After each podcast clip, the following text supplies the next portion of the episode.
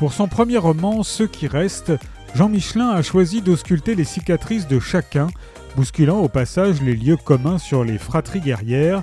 Cet ouvrage a été sacré Talent Cultura, il a reçu le prix du temps retrouvé et a fait partie de la sélection du Grand Prix du roman de l'Académie française.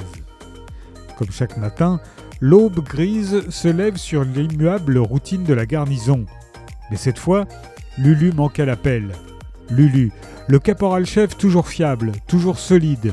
Lulu et son sourire en coin, que rien ne semblait jamais pouvoir effacer, a disparu. Aurélie, sa femme, a l'habitude des absences du lit vide du quotidien d'épouse de militaire. Elle fait face, mais sait que ce départ ne lui ressemble pas. Quatre hommes, quatre soldats se lancent alors à sa recherche. Ils sont du même monde et travaillent les mêmes fantômes au bord des nuits sans sommeil.